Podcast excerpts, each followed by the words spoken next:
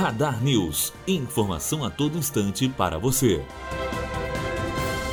País cria 57.700 vagas de trabalho em outubro. O número representa um tímido crescimento de 0,15% em relação ao mês anterior. No acumulado do ano, houve aumento também com 790.500 vagas formais a mais, em aumento de 2% em relação ao ano passado. Dois de oito setores, no entanto, fecharam vagas em outubro. Comércio foi o que mais cresceu. Matheus Azevedo, aluno do primeiro ano de jornalismo direto para a rádio Unifoa, formando para a vida.